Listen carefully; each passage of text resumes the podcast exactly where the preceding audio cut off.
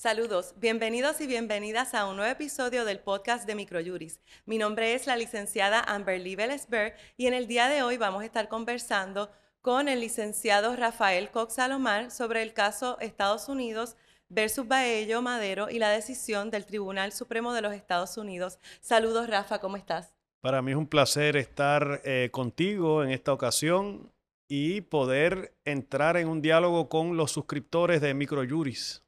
¿Y con quién mejor que contigo, Rafa, que también es un gran amigo y de Microjuris también?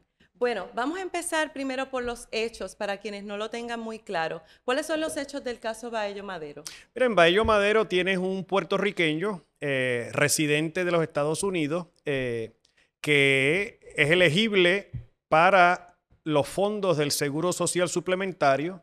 Esta persona comienza a recibir esos dineros en los Estados Unidos y cuando esa persona regresa a Puerto Rico con la intención de domiciliarse en Puerto Rico, se le sigue pagando el dinero hasta que el gobierno federal se da cuenta de que se le está pagando aún estando en Puerto Rico.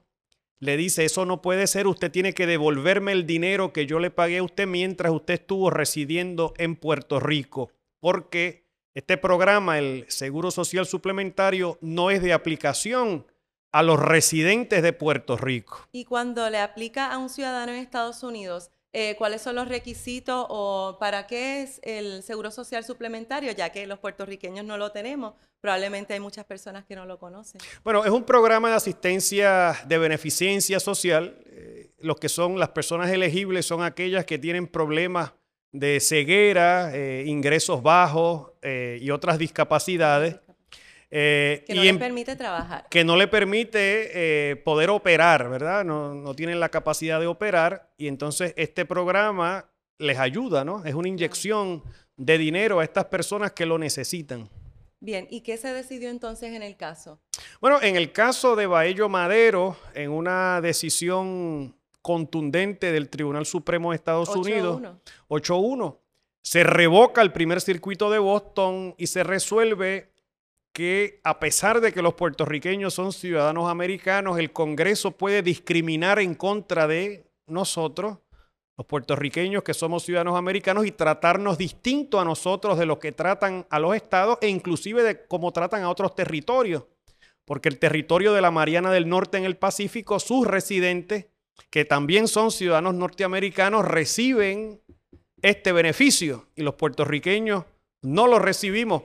El Supremo lo que está diciendo es que la constitución de Estados Unidos no requiere trato igual para Puerto Rico y que eh, el Congreso tiene el poder, conforme la cláusula territorial, para poder tratarnos distinto a pesar de que nosotros compartimos con los residentes de Estados Unidos continentales una misma ciudadanía. Rafa, ¿y qué debemos inferir o qué infieres tú de una decisión tan breve y casi, casi sin disidencia en este caso? Bueno, eh, yo infiero dos cosas fundamentales. La primera de ellas, que para mí es sumamente preocupante. Este es un caso de igual protección de las leyes bajo la quinta enmienda. A pesar de ello, el Supremo acoge este caso y resuelve este caso no conforme la cláusula del debido proceso y el componente de igual protección de las leyes de la quinta enmienda, sino que resuelve este caso en función de la cláusula territorial, que le da unos poderes plenarios al Congreso para hacer lo que le venga en gana. Para mí eso es sumamente preocupante, porque le están dando nuevamente el cheque en blanco al Congreso para hacer lo que le venga en gana con Puerto Rico. Están apagando y prendiendo la constitución como les venga en gana con respecto a Puerto Rico. Y el otro tema que me parece importante derivar de esta decisión es que la mitología del Estado Libre Asociado nuevamente se confirma que se hizo, se hizo pedazos, se hizo añicos, cayó al piso como un castillo de naipes. No puede existir bilateralidad ninguna en una relación en donde el Congreso puede hacer lo que le venga en gana y el Supremo así lo legitima. Y en términos de crítica jurídica, yo te quiero preguntar, ¿piensas tú que se equivocaron los abogados al no impugnar los casos insulares como critica el juez eh, Neil Gorsuch? Bueno, eso es una buena pregunta. Eh, la estrategia de, los abogados aquí del bufete de Curtis Malé Probó y de Herman Ferré, que fue el abogado que argumentó este caso, era el planteamiento puntual de que esto es un asunto de igual protección de las leyes.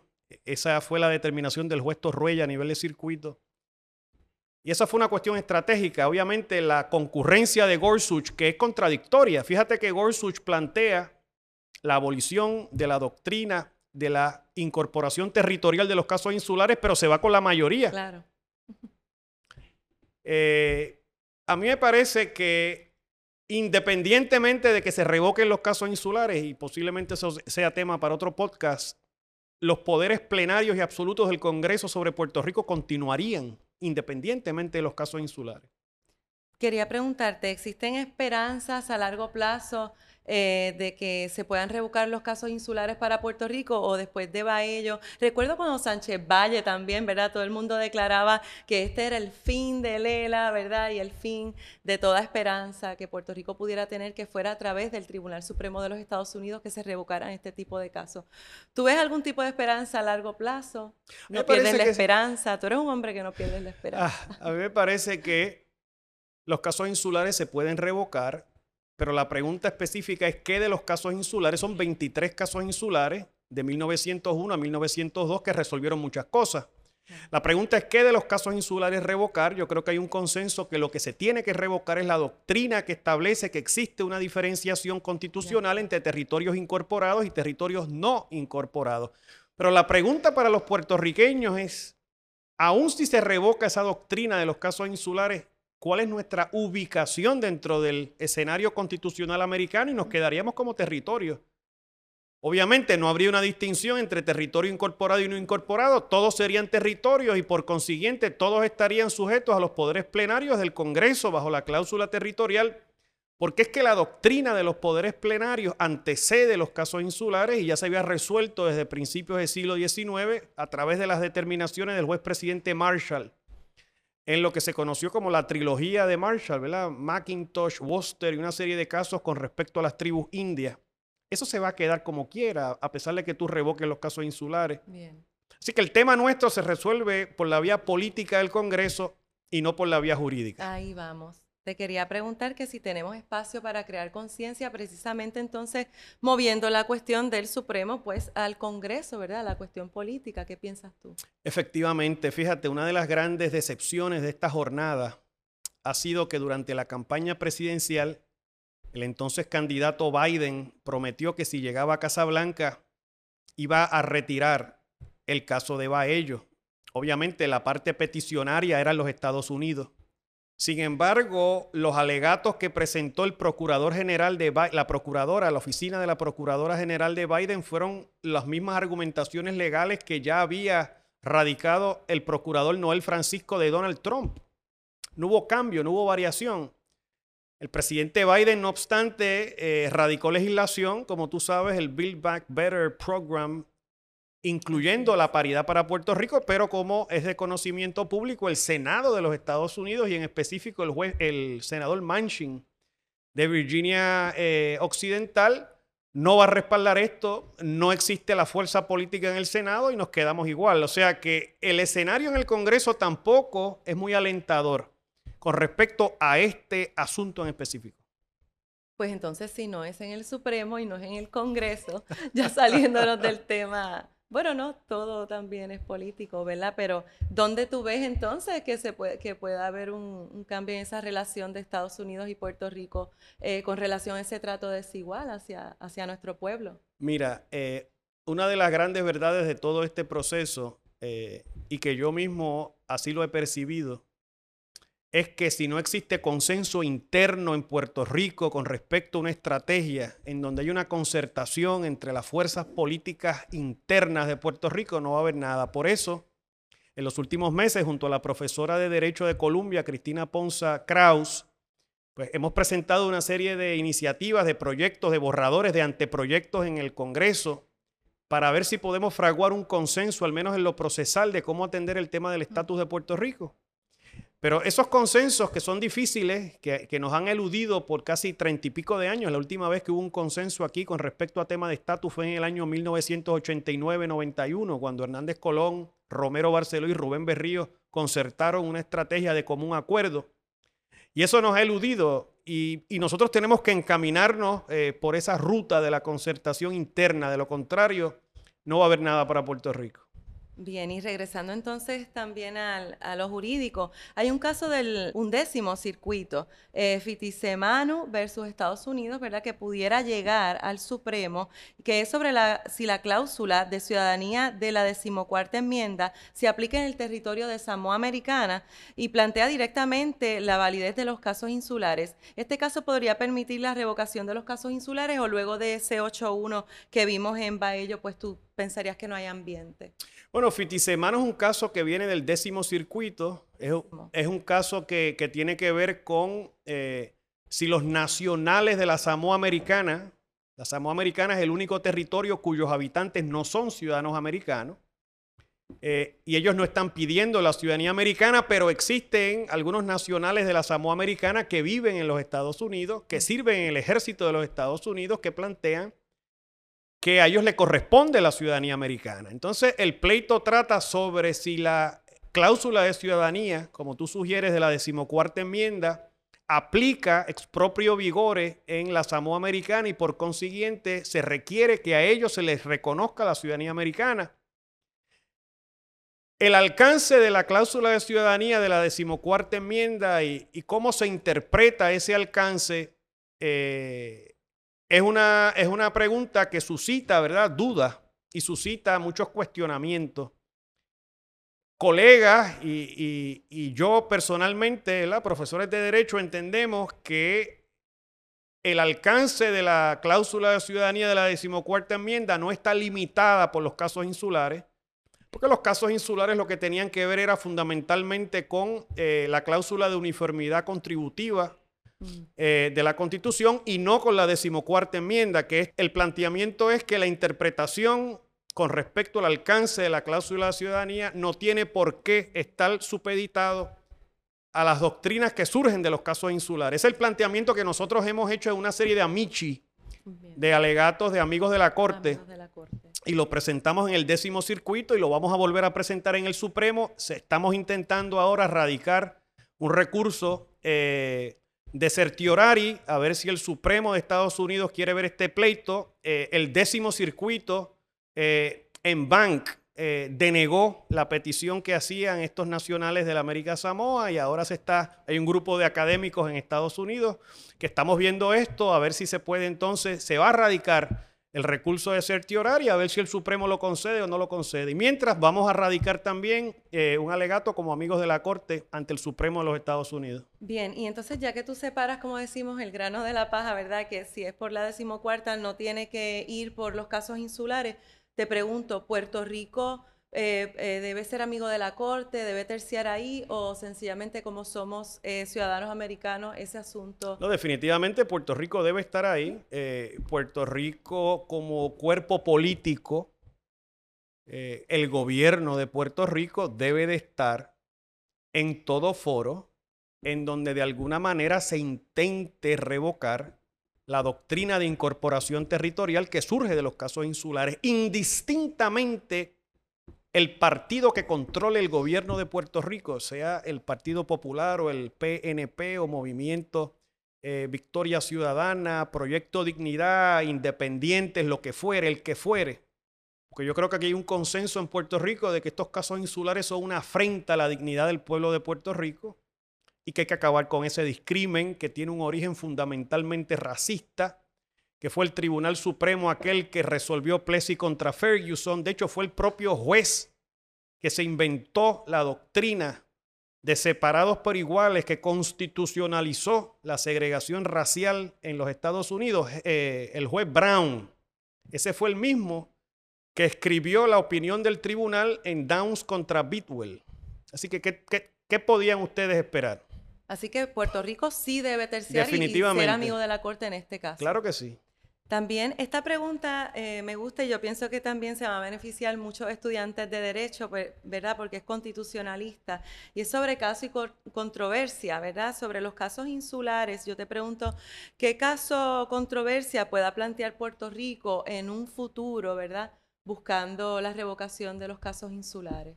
Bueno, hay una serie de casos eh, que podrían llegar al Tribunal Supremo eh, de distintos asuntos. Eh, en este momento está planteado un caso muy parecido a Baello en el primer circuito. Yo no le veo futuro específicamente a esa controversia a la luz de Baello. Pero existen otros temas que todavía no se han explorado, asuntos que tienen que ver inclusive con el alcance de la undécima enmienda con respecto a Puerto Rico después de lo que sucedió en Sánchez Valle.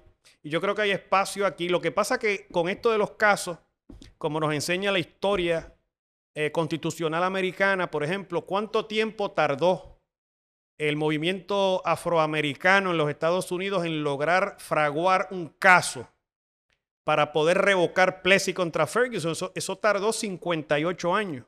¿Cuánto tiempo tardó eh, el movimiento eh, feminista de, de los Estados Unidos en poder fraguar un caso en donde dar al traste con las limitaciones al aborto a nivel estatal, hasta Robbie Wade, 1973. O sea que estas cosas toman tiempo y las controversias, como, como hablábamos antes de comenzar a grabar, surgen de forma espontánea, ¿verdad? Por combustión espontánea surgen las controversias y entonces ahí es que se toman las determinaciones, ¿verdad? Sí, pero si ya hay como una determinación casi unánime en un tribunal en la composición actual que tenemos en el Tribunal Supremo de los Estados Unidos. Y ya sabemos la conclusión, es decir, ellos sí quieren mantener estos casos insulares, sí van a mantener el trato, el trato eh, diferente a los puertorriqueños, por ejemplo. Eh, poco importa, me dices, los casos que lleguen, eh, si la determinación ya está hecha, que, que es una teoría también de adjudicación, ¿verdad? Qué es lo que es eh, el derecho, el Estado de Derecho, bueno, lo que diga la mayoría de los jueces. Bueno, yo entiendo que hay una demarcación importante, hay un nuance que hay que hacer con respecto a lo que tú has planteado, ¿verdad?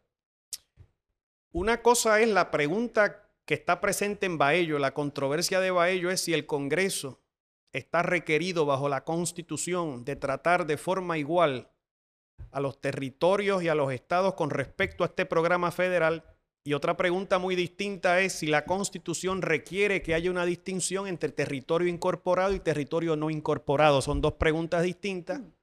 Esa última pregunta no estaba planteada y esa es la pregunta que es carretera central hacia la revocación de la doctrina de la incorporación territorial de los casos insulares. Así que esa es una pregunta distinta que no estaba planteada. A mí me sorprendió muchísimo, te digo la opinión de concurrencia del juez Neil Gorsuch. yo estuve presente en la argumentación oral en el caso de Aurelio, donde el propio juez presidente Roberts y el juez Breyer hicieron intimaron, vamos, hicieron eh, planteamientos de alguna manera consonos, no tan directos como el de Gorsuch. Pero yo creo que de los nueve jueces, por lo menos ya tienes cuatro. Tienes a Sotomayor, tienes a Gorsuch, eh, posiblemente tenga a la jueza Jackson, que fue oficial jurídica de Breyer, y el propio juez presidente, que no están de acuerdo con la teoría esta de la incorporación territorial que surge de los casos insulares. Si tienes uno, un voto más, ahí puede haber un cambio interesante. Ah, bueno, pues no perdemos la esperanza entonces. Mira, este, aparte de los debates ¿verdad? jurídicos sobre Baello Madero, eh, esta decisión dejó a cerca de 300 mil puertorriqueños pobres, discapacitados, de no poder recibir entre 500 y 700 dólares mensuales. Yo quería preguntarte las posibilidades reales de que se apruebe algo en el Congreso de los Estados Unidos para estos puertorriqueños? Bueno, nosotros estamos grabando este podcast en el mes de abril, finalizando abril. Las elecciones de medio término son en noviembre, por ahí viene el verano y en los recesos de verano. Yo dificulto que este Congreso pase esa legislación y habría que ver cómo queda compuesto eh, el Senado y también la Cámara, que puede haber cambios en la Cámara a raíz de la elección de medio término que viene ahora en noviembre, ¿verdad? Así que el escenario eh, con respecto específicamente a la paridad en este programa, el del Seguro Social Suplementario, y con respecto a la paridad en otros programas importantes, eh, es un asunto inconcluso, es un asunto sobre el cual en este momento no existe certeza. Lo que sí es cierto es que los puertorriqueños, tanto la diáspora, cinco punto y pico millones de personas, y los puertorriqueños de acá 3.6 tenemos que buscar la concertación interna para empujar este asunto, ya sea en el próximo Congreso o en cualquier otro foro, cualquier otro sitio y exigirle también a los políticos norteamericanos que vienen aquí a buscar dinero y que después eh, incumplen sus promesas hacia Puerto Rico. Bien, Rafa, te quiero dar las gracias. Sabemos que eh, tu tiempo es muy valioso y que lo compartas con Microjuris y nuestra audiencia, no, pues siempre es motivo de agradecimiento para nosotros. Muchas gracias. Gracias a ti. Y a ustedes, hasta la próxima.